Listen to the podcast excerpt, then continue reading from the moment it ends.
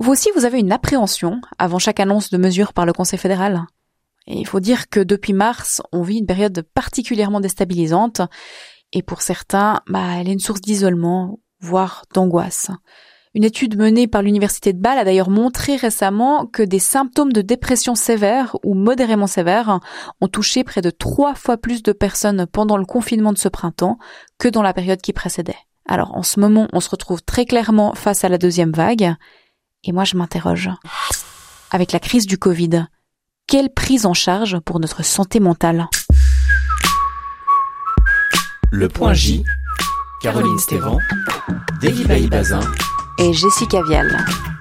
En fait, dans un premier temps, j'ai voulu savoir comment la prise en charge des personnes déjà atteintes dans leur santé mentale avait été affectée par la crise en cours. Et ensuite, si le nombre de patients avait augmenté. Alors j'ai contacté Florence Natter, elle est directrice de la CORASP, c'est la coordination romande des actions pour la santé psychique. C'est une fêtière qui regroupe 26 associations qui accompagnent, qui développent des projets pour les personnes affectées dans leur santé mentale. D'ailleurs, ce que j'ai appris dans cet entretien, c'est que c'est pas forcément la période du semi-confinement qui a été la plus difficile à gérer. Florence Natter, comment est-ce que la première vague du printemps dernier a touché l'encadrement des patients? Ce qui s'est passé, c'est que à partir du moment où le confinement a été annoncé, alors c'est vrai qu'il y a eu d'abord un peu un effet de choc et puis un peu de sidération quand même pour l'ensemble de la population, mais je dirais que les personnes et les institutions qui accueillent, qui soutiennent et qui accompagnent des personnes qui ont des, difficultés psychiques se sont assez rapidement organisées pour pouvoir euh, malgré tout offrir du suivi et de l'accompagnement euh, par visioconférence, par téléphone, voire par courriel aux personnes en difficulté. Donc je pense que ça a permis de tempérer un peu le choc qu'on pouvait effectivement craindre et puis ce qu'on a aussi observé, c'est que pour des personnes euh, qui font l'expérience dans leur vie d'une maladie psychique depuis plusieurs années, plusieurs nous ont dit dans le fond, nous l'expérience du confinement, on l'a déjà un peu connue parce qu'on a déjà été isolé par la maladie, on a déjà été contraint parfois à devoir être un peu en retrait de l'activité. Donc étonnamment, je dirais dans cette première étape du confinement, une grande majorité des personnes atteintes dans leur santé psychique ont assez bien résisté. Mais évidemment, ça a demandé beaucoup d'adaptation du dispositif de soins, euh, du tissu associatif pour accueillir et soutenir ces personnes.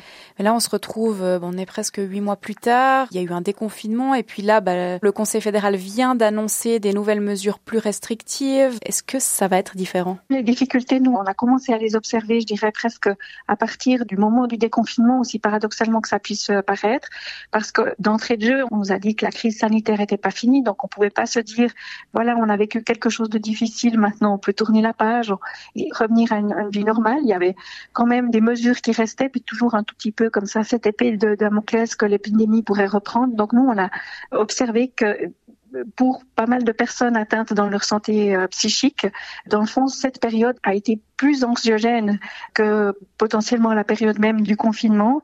Moi, j'ai entendu des personnes euh, vraiment manifester comme ça cette inquiétude de pas savoir. C'est vrai que les personnes atteintes dans leur santé psychique, elles ont besoin au quotidien de repères qui sont relativement clairs, de régularité, de rythme de vie, de sécurité et surtout pas d'incertitude, de liens sociaux. Et dans le fond, cette crise du coronavirus, elle atteint tout ça. Et puis maintenant, c'est vrai que les mesures qui viennent d'être annoncées alors je, les comprends évidemment d'un point de vue euh, de société entre les mesures sanitaires, comment dire l'équilibre à faire sur un plan économique, mais je suis pas sûre qu'elles vont rassurer les personnes parce que dans le fond on sait plus très bien, euh, ou en tout cas on peut craindre que les personnes disent mais euh, est-ce que j'ose encore sortir, qu'est-ce que je dois faire, comment, et que ça facilite pas évidemment l'équilibre dans leur santé mentale. Alors on a pas mal discuté avec Florence Natter du semi-confinement qui a pu pour les personnes affectées dans leur santé mentale apparaître comme un pied d'égalité, tout le monde finalement est dans le même bateau, contrairement à l'incertitude, à l'insécurité de la période qui a suivi. J'ai aussi voulu avoir le témoignage d'une psychiatre et à la fin de ce point J, vous allez entendre celui de Françoise Riquier. Elle est spécialiste des troubles obsessionnels du comportement, elle exerce à Lausanne. Et elle m'a parlé d'un outil essentiel dans sa pratique face à la crise du Covid, la visioconférence. Mais avant ça, j'ai demandé à Florence Natter si la crise du Covid avait poussé davantage de personnes à consulter pour des troubles psychiques. Alors en tout cas, ce qu'on a entendu et les échos qui nous reviennent du terrain, que ce soit au niveau des urgences psychiatriques euh, en milieu public, mais aussi auprès des thérapeutes privés et dans le tissu associatif, comme je vous le disais, il y a eu paradoxalement une plus grande sollicitation pendant la période du confinement, mais depuis euh, la phase de déconfinement et ces dernières semaines, je crois que les sollicitations euh, augmentent. En tout cas, c'est les échos qui nous reviennent. Et puis, si on prend par exemple des lignes euh, d'appel qui soutiennent hein, les personnes qui que ce soit, vous, moi, qui peut rencontrer un moment difficile, bah, le numéro 143 de la main tendue, ont observé depuis effectivement le début et ensuite la fin du confinement, une, plus forte sollicitation de leur ligne d'appel. Donc ça montre bien quand même qu'il y a quelque chose globalement qui se fragilise, je pense, auprès des personnes qui sont aujourd'hui déjà atteintes dans leur santé psychique, mais dans la population de façon générale. Parce que là, je pense aussi que on peut euh, imaginer qu'on est toutes et tous potentiellement euh, impactés par l'une ou l'autre des conséquences de cette crise et ça peut évidemment avoir aussi une influence sur notre santé mentale, même si a priori on est en bonne santé mentale en ce moment. Vous me parliez aussi des soignants oui, ils, euh, le manifestent autant. Je pense que ils ont vraiment euh, résisté, étaient vraiment au front durant ce premier pic d'épidémie euh, au, printemps. Et là, on sent euh, manifestement des risques d'épuisement physique mais aussi psychique.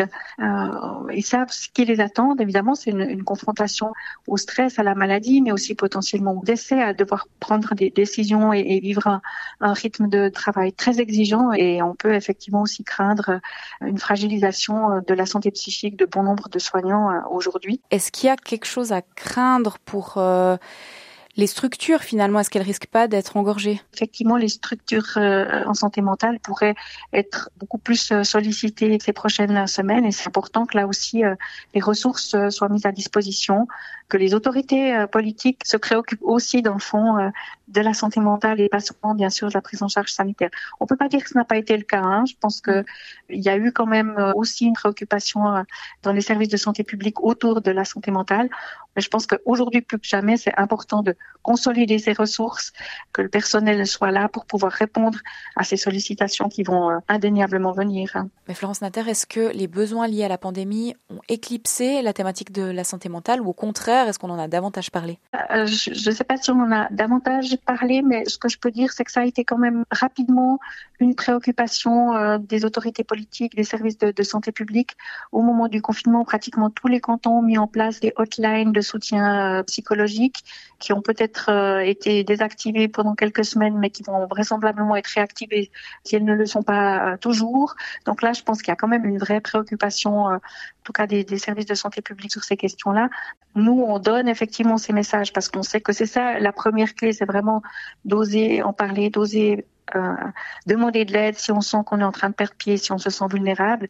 Mais c'est aussi important que derrière, justement, le personnel soit là, qu'il soit pas lui-même épuisé et que les ressources soient disponibles pour accueillir euh, ces sollicitations et ces besoins. Vous trouvez par exemple plein de ressources sur le site santépsy.ch. Et puis ben, les professionnels de la santé mentale, ils sont aussi à pied d'œuvre pour cette deuxième vague. Françoise Riquier, qui est psychiatre à Lausanne, elle est spécialiste des TOC, m'a par exemple expliqué qu'une chose essentielle euh, lors de la première vague, autant pour les patients que pour les soignants, ben, ça avait été la possibilité de se voir à distance euh, grâce à des solutions en ligne. Et pour elle, en fait, c'est un besoin qui est encore euh, très très présent. C'était important parce que d'une part, ça leur permettait de ne pas être exposés à une situation à risque d'être contaminés. Ce qui était aussi important, c'est qu'on a pu continuer d'évaluer, de les soutenir, de poursuivre nos psychothérapies. On avait des patients qui sont restés pendant tout le confinement dans 15 mètres carrés. Et euh, notre contact était quelque chose de très important et de voir l'évolution aussi euh, de leurs de leurs symptômes, de leurs pathologies. Certaines personnes dépressives, certaines personnes anxieuses vivaient très très mal cette situation de confinement. En juin, on nous a demandé d'arrêter ce type de prise en charge. C'était dommage parce que certains patients pouvaient encore en bénéficier, en particulier ceux qui avaient des pathologies très sévères, de cancer par exemple. On exige euh, dans les différentes entreprises, dans différentes activités, le retour au télétravail. Nous, on en a besoin aussi. Et actuellement, c'est-à-dire qu'on s'attend, bien entendu, à ce que les patients ne reviennent plus par crainte d'attraper euh, le Covid. Ça, c'est un problème. Et c'est vrai qu'on en a réellement besoin. Donc il faut préciser que de mars à juin, une ordonnance Covid a permis au traitement téléphonique ou par visioconférence d'être facturé comme des consultations face à face. Mais cette ordonnance, bah, elle est caduque depuis juillet. Et la Fédération suisse des médecins psychiatres psychothérapeutes, qui est soutenue par la Fédération des médecins suisses, demande le retour de cette possibilité au vu de la situation. Alors nous, on a dû lancer notre podcast en pleine première vague. Mais du coup, bah, ça fait huit mois qu'on traite régulièrement de l'évolution de la pandémie, de ses impacts sur nos vies. Alors si vous avez envie d'entendre ou de réentendre les anciens épisodes, foncez sur votre plateforme de streaming audio favorite. On vous remercie pour votre fidélité et on vous dit à bientôt. Le point J.